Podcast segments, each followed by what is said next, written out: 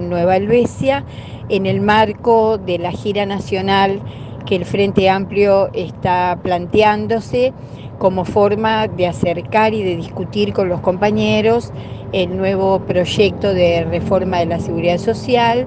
cuál es nuestra postura, cuáles son las cuestiones que nosotros nos parecen positivas de ese proyecto y después un conjunto efectivamente de valoraciones negativas y de aportes que haremos en el marco de la discusión.